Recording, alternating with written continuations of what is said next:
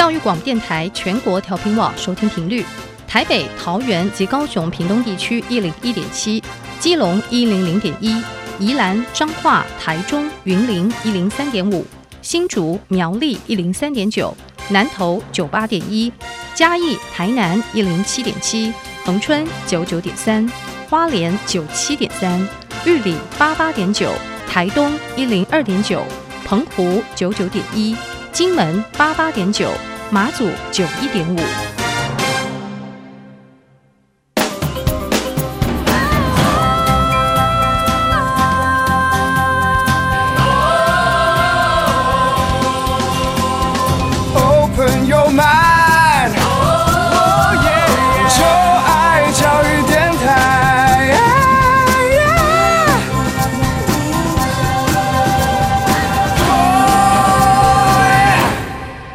在节目的一开始，邀请大家在各大 Podcast 平台，在 Google Podcast、Apple Podcast 或 Spotify、KKBox 订阅我们音乐播客秀。同时，欢迎您可以在 Apple Podcast 为我们留下五颗星的评价。如果你对于节目有任何问题，欢迎可以到小 Q 我的 IG 来留言给我。你只要在这个 Instagram 上面搜寻 DJ 罗小 Q，你就可以找到我的 IG 哦。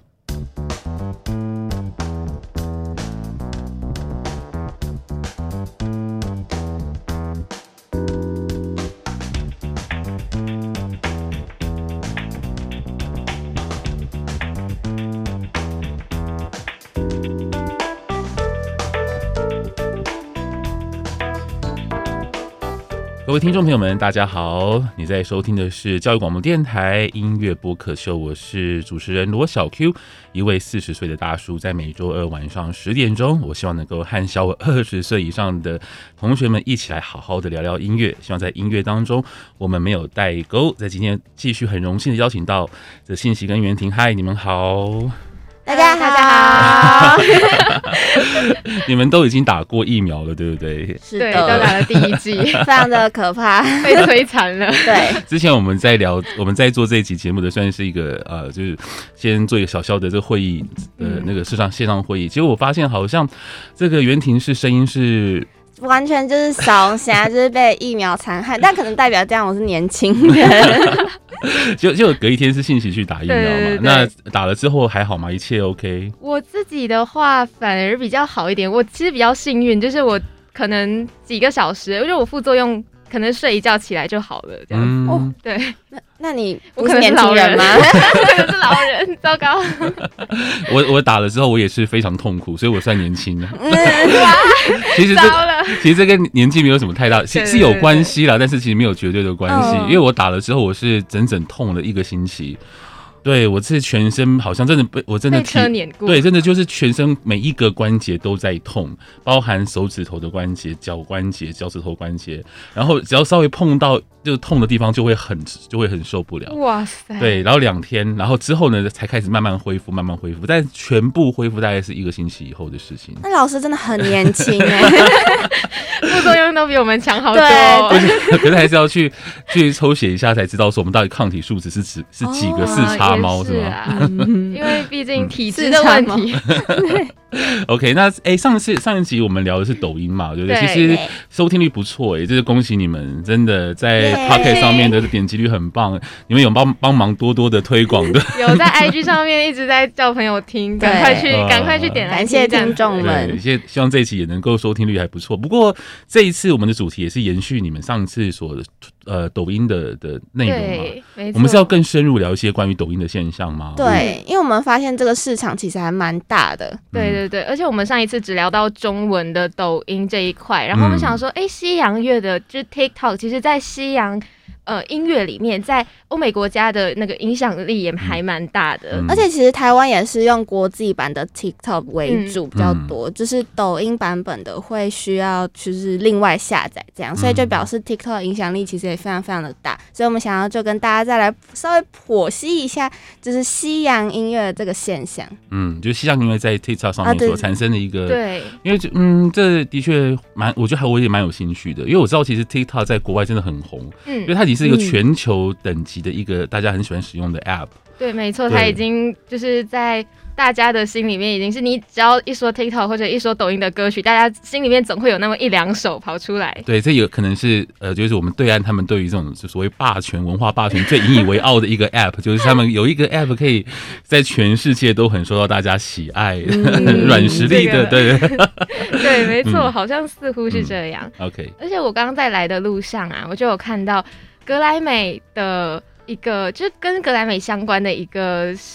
也不算是新闻啦，就是一个网上的贴文，这样子，嗯、就是说，似乎 TikTok 的歌曲的，就是最佳 TikTok 音乐，好像会被考虑纳入这个格莱美的奖项，就可见他在欧美的音乐音乐圈子里面有多多么的被重视，有一定的影响力了。对，嗯、天哪！不过因为格莱美本来就很容易就会有一些奖项奖项的设计，好像他们有一百多个奖项吧，就每一年他们今年比方说要公布入围名单之前，他们就会告诉大家说，今年我们有哪些。哪一些项目，然后有哪些项目没有了？有哪些项目是存在着或增设了什么项目？所以它其实不太像我们金曲奖那么的严格。那格莱美奖是一个就是滚动式调整很成功的一个奖项，因为他们真的很很喜欢分类。所以我如果说他们要设计一个什么什么 Best TikTok Song 或者什么 Best TikTok Performance 之类的的奖项，我也不会很感到很意外。这完全是有可能的，意料之内的 事情。对对对对对，嗯。那我们今天就想要跟大家来推呃分析一下，就是现在也在抖 TikTok 上面很红的西洋歌曲，嗯、是那个很有名的 Ed Sheeran 的 Bad Habits，、嗯、对这首歌。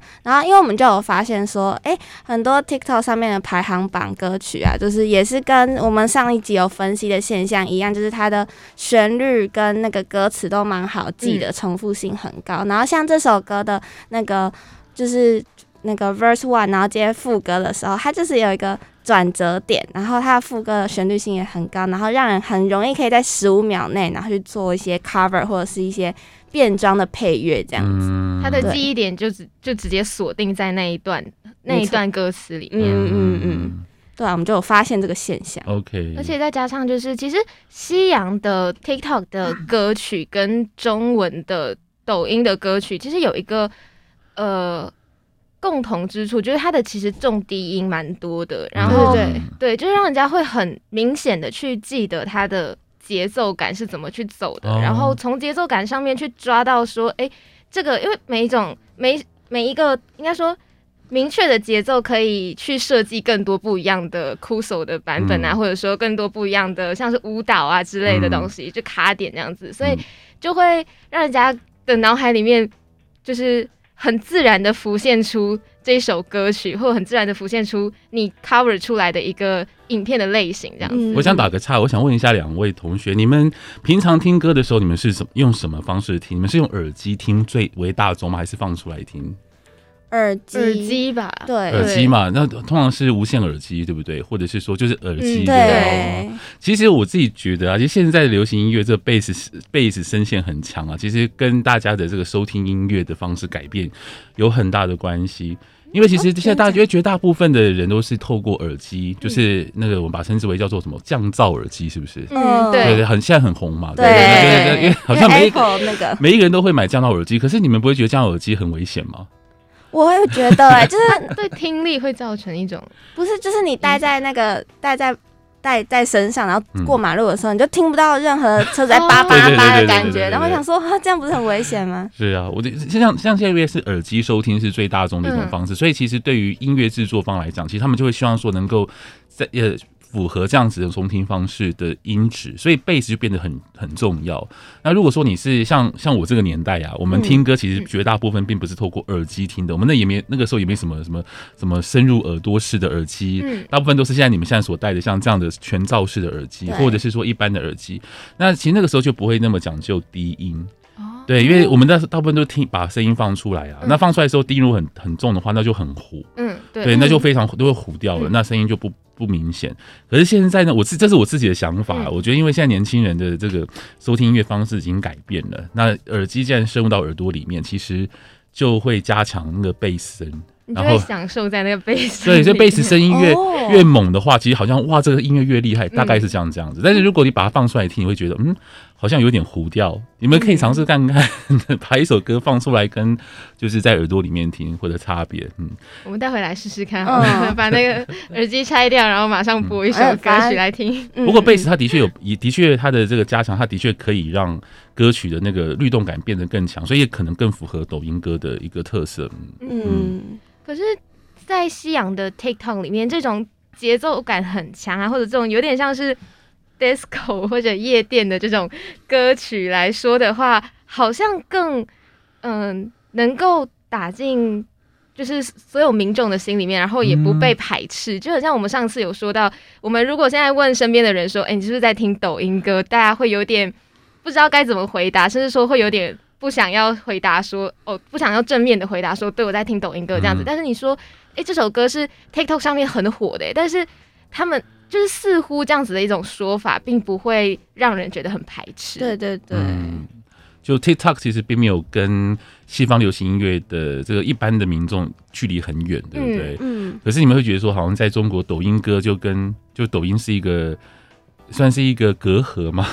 就有点登不上大雅 之堂。对，就像那个抖音歌，不不是 TikTok 的。西洋歌曲就是可能会登上 Billboard 排行榜什么的，嗯、可是像呃抖音中文抖音就比较不会出现这样子的现象，而且就好像上次我们上一集讲到的一百零五度，虽然说我后来回去查它是广告歌啊，所以可能本身旋律跟歌词就很好记，然后但是就是它好像就是会被放在广场舞。的那种音乐，可是你不会放 Bad Habits 在广场舞，就 Bad Habits，我们听起来就还是可能。一个很年轻化，然后很时尚的一个音乐的感觉，就是可能年轻人的 Party 会放的歌曲。但是热爱一百零五度反而比较像是你可能早上在在操场上面看到大妈他们跳舞的时候会放的那种歌曲。就我不知道这是不是一个崇洋媚外的思想，还是是一个就是刚刚我们有说到，就是 TikTok 可能带起了欧美的一个音乐的主流型的一个呃。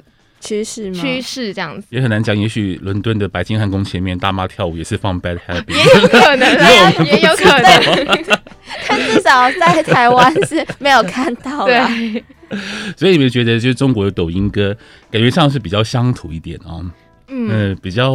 也不能说比较，对，就比较接地气啦。然后可以跟庶民的生活会比较有贴切这样子。嗯、对对，而且说到这一点，就是上一次呃，袁婷不是有说到，就是。对于音乐人来说的话，好像抖音歌曲，呃，就是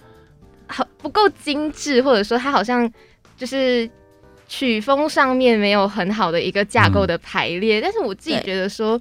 就是毕竟听音乐的时候，更多的人可能是为了放松啊，或者为了娱乐，嗯、就是可能音乐更。在我这边的观点，可能是需要更平民化一点，就是我就是喜欢这样子单一的旋律，或者说这样子简单干净的旋律，这样，嗯、所以他才会打入，嗯，就是中文的抖音歌曲才会打入这样子的一个市场，嗯、然后才会。就是去引起更多人的关注，这样子。我看你们的稿子上面说，我们待会要讨论一个话题，就是关于就是诶、欸，中国的有一些音乐人觉得抖音歌很难登大雅之堂的这个观点，对不对？嗯、对。这是这是一个这是一个大家都会就是已经没有观察到的一个现象嘛？就中国某些的音乐人觉得抖音歌好像有啊有有哦有，就是有一些节目当中他们会谈到这样子一个话题。好啊，那我们待会留到等一下后半段来聊，好啊。好啊，那接下来还就是关于这个。TikTok 上面另外一个现象，你们想要跟大家分享？嗯，TikTok 上面的。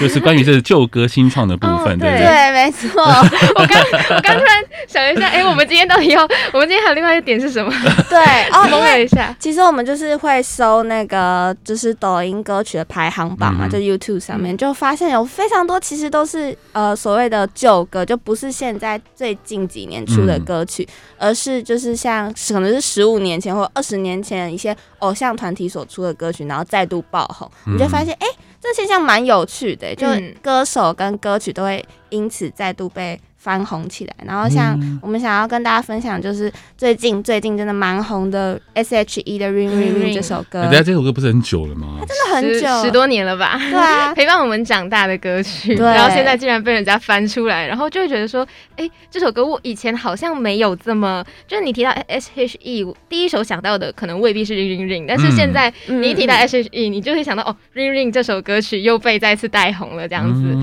可能现在的小朋友就会比较知道这首歌。然后不知道什么恋人未满之类话之类的 对啊那种歌曲。哦，好，对，中国话，恋人未满，这这是 S.H.E 比较比较红的歌啦。那 Ring Ring 反倒不是他们最红的歌，对，对。然后竟然被挖出来，我觉得这个很厉害，而且蛮有趣的。对，因为嗯，Ring Ring 这首歌好像是因为在抖音上面。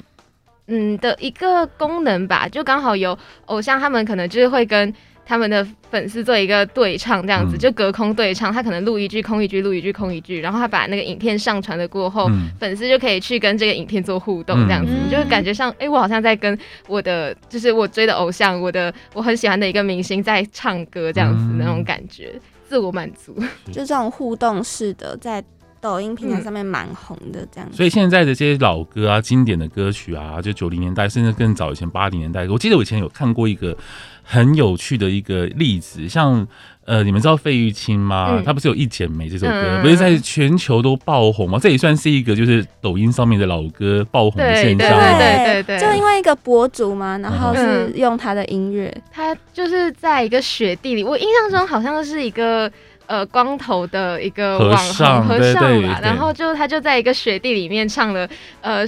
雪花。飘飘北风萧萧吧，是不是这四个歌词啊？我有点忘，大家就爱爆。对，然后就就觉得这这个歌词也太好念了，或者说太好改编了，就很多酷搜的版本。我想问老师，有看过那个影片吗？有这个影片，其实我有看过，因为当时很红啊，对，而且你知道，它其实已经不是只有红在 TikTok 跟抖音上面，它已经红到 Spotify 上面去了，因为大家已经去去找这首歌，全球在找这首歌在听哦，就全球的主流的串流媒体市场 Spotify 上面这首歌的那个收听次数变超级高。因为 全球都在听这首歌，所以它其实也是一个很好的一个例子，就是呃，TikTok 跟抖音如何回过头去影响大家从另外一个管道来听这首歌曲的意愿。这样，如果说现在还有在卖 CD 的话，像这首歌的那个 CD 会卖的不错了。嗯，如果有 CD 这样子，这样。那老师当时看到那个影片的感想是什么？我觉得，我觉得我有点意外，然后我也很想研究，就是为什么外国人会，因为如果你说你是华人就算了，可是外国人也很喜欢改编呢。对那个那很多的那个改编的版本是欧美的人啊，嗯、然后那个他们还有把那个一剪梅的这个歌名啊，把它就是用汉语，就是所谓汉语拼音吗？还是罗马拼音？是就是北北风萧萧，哎，雪花飘飘，北风萧萧。然后他们是用那个汉语拼音把它拼出来哦。嗯、他们的歌名是这样子，不是一剪梅。他们的在外面的在国外的歌，就已经把这一 这一句歌词直接对对对对，他的 title 他的 title 变这样子了，所以真的很有趣啊！所以我那时候也是看到我讲说，哦，哇哦，这很难理解。看来就是歌词就直接打进去，很难理解。你们你们是你们你们是怎么看他们就抖音这种改编呃流行歌曲、经典歌曲的现象？你们喜欢吗？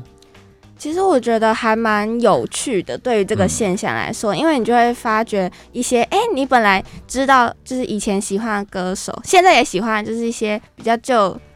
旧时代的歌手，他们的歌再度被翻出来，然后现在很多人喜欢，我就觉得还蛮有趣的。然后你会，你也会发现一些之前不太会听到的歌曲，就像 Ring Ring Ring，就像一剪梅，它或许以前很红，可是对于我们。呃，比较年轻人来说，可能就没有那么高的传唱度，可是它就再度被翻出来，嗯、然后又变得那么搞笑的版本，我就觉得 哦还不错这样子。嗯，对我来说，经典歌曲可能会有一种距离感，就会觉得说哦，经典歌曲一方面可能年代不一样，然后另外一方面就会觉得说，就是大家心里面的一个非常非常高。就，我我我一直觉得经典歌曲好像是。呃，很多人心里面非常高的一个一个等级的歌曲，就是对于属于他们一个年代的记忆这样子嘛，嗯、就是一个非常深刻的回忆。然后在就是抖音的平台上面被哭搜了过后，就觉得说，哎、欸，他好像更贴近我们，更贴近一个年轻的世代，嗯、然后大家就会更愿意去了解说经典歌曲一些比较有趣跟好玩的歌词这样子。对啊，我我也觉得其实没有什么东西是不能哭搜的啦。嗯，就是我觉得任何的文本跟任何的作品都可以被哭搜，或许是你要能够接受它被哭搜这样的雅量才行，不然这些歌这些作品其实它就会停留在。历史当中，他就不会被大家所喜欢呐、啊。所以，如果像我作为一个，呃，现在是不是抖音上面有很多九零年代的这个国语流行歌曲被酷搜或是被改编，对不对？我今天好像蛮多的。我在 YouTube 上面看到，为了做这一期，我上面看了好多大家在在 把把一些什么什么漂洋过海来看你变成电音版本之类的。对，对啊，我我我自己觉得我还。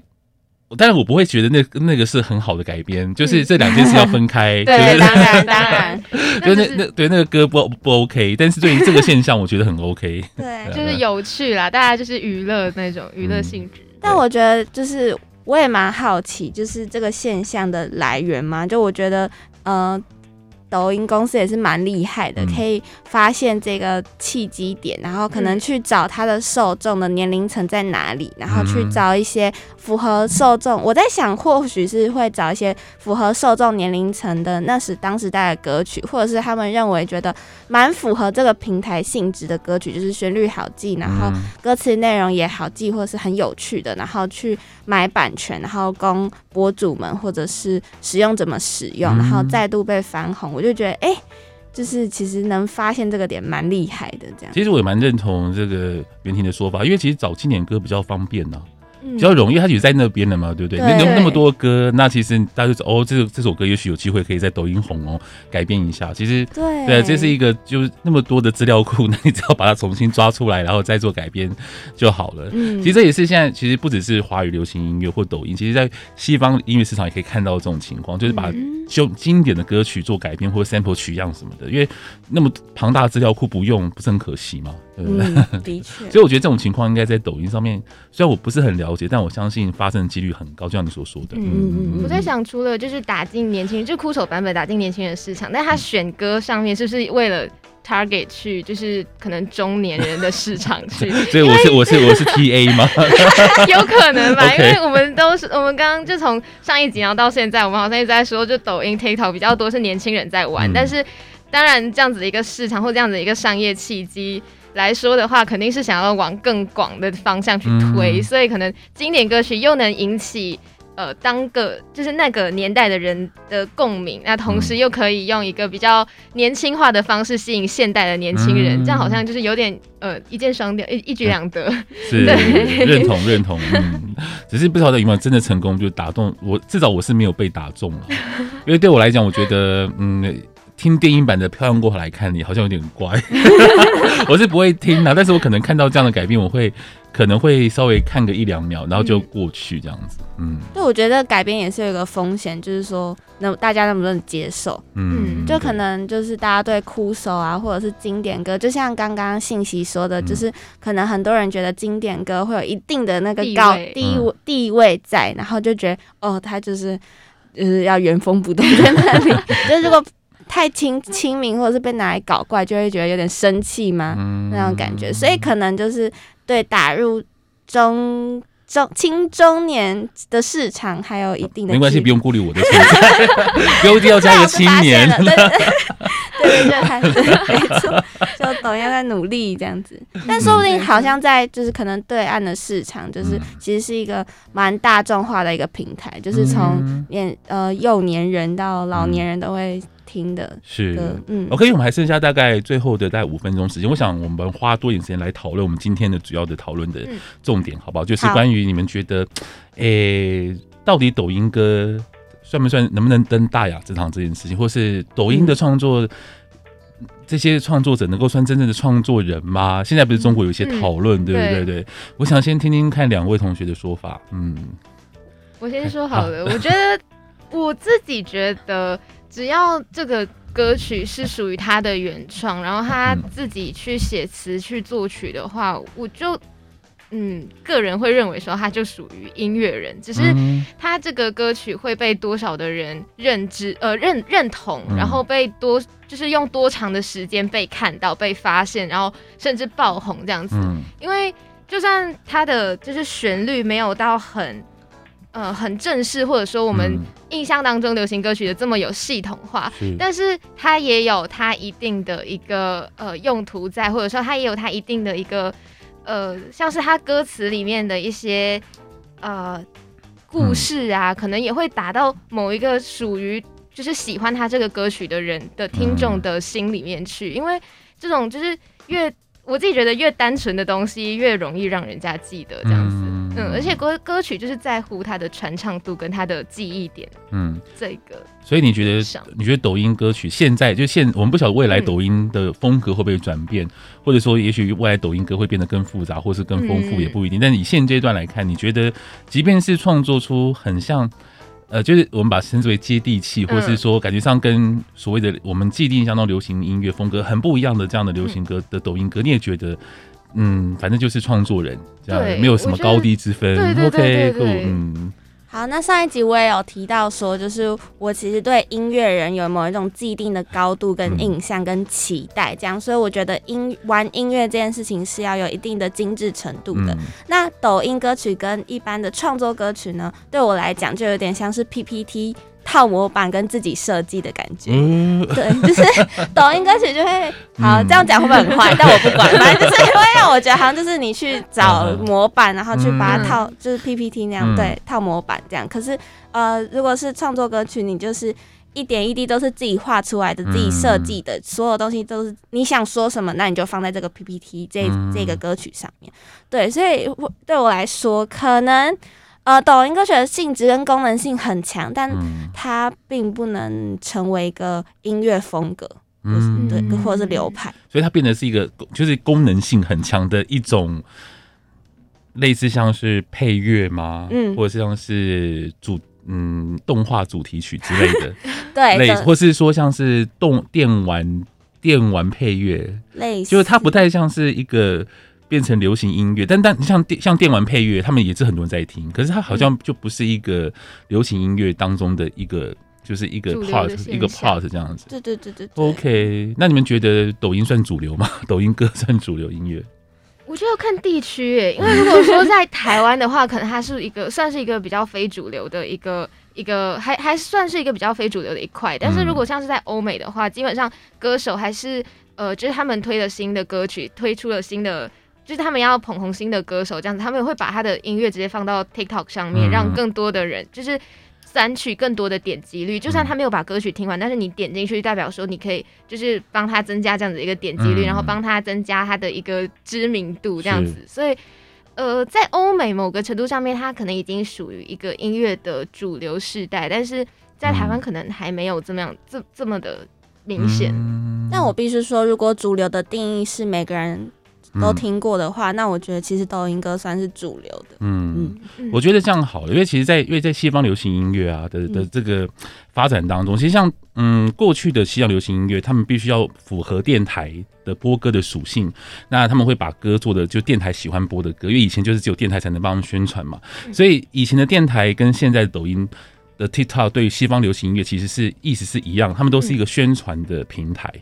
就是哎、欸，这个平台它适合什么样的歌？我可能会稍微把我的音乐稍微符合那样的一个风格去做，然后更容易传播。就比方说你在电台播歌，你就不可能做超过十分钟的歌，没有电台要播啊，所以他们就可能会把歌做到大概三分钟或四分钟左右。那比方说像这个电台，它比较喜欢播黑人的歌，他们可能就会专门就是你知道，他就这个地方就这个电台就专门播爵士，播播黑人音乐，他们就会把歌做的就是适合的歌，就会送到这个电台来播。那 TikTok 也是一个。宣传的这种概念，所以对于西方流行音乐来讲，其实 TikTok 就是另外一个宣传的平台，他们会让自己的音乐变得更符合这个平台的宣传方式，但不会变成全部。对对，可是在中国的抖音就是 everything，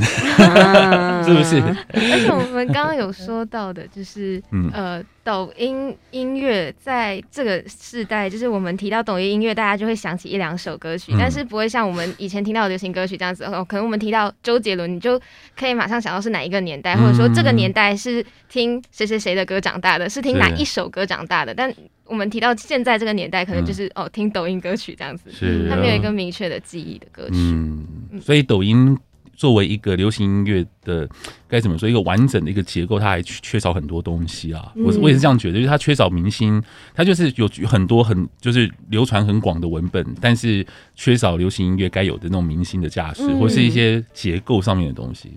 OK，那我们今天聊了很多，非常谢谢两位。我们有没有还有什么没有聊到的、啊？应该都有聊到了吧，对不对？好像都聊完了，都聊完，都聊完了，终于。OK，希望听众喜欢。对，我们就是这这在这两集跟大家稍微讨论一下关于抖音歌曲的一个现象。那同呃呃各位听众朋友，如果对于我们节目有任何问题的话呢，欢迎可以到呃教育广播电台的脸书，或是到小 Q 我的 IG 来留言给我。你们可以直接呃在 IG 上面搜寻第一 j 罗小 Q，就会找到我的 IG 喽。那今天非常谢谢两位同学，谢谢你们，谢谢，下次来玩哦，嗯，拜拜。拜拜。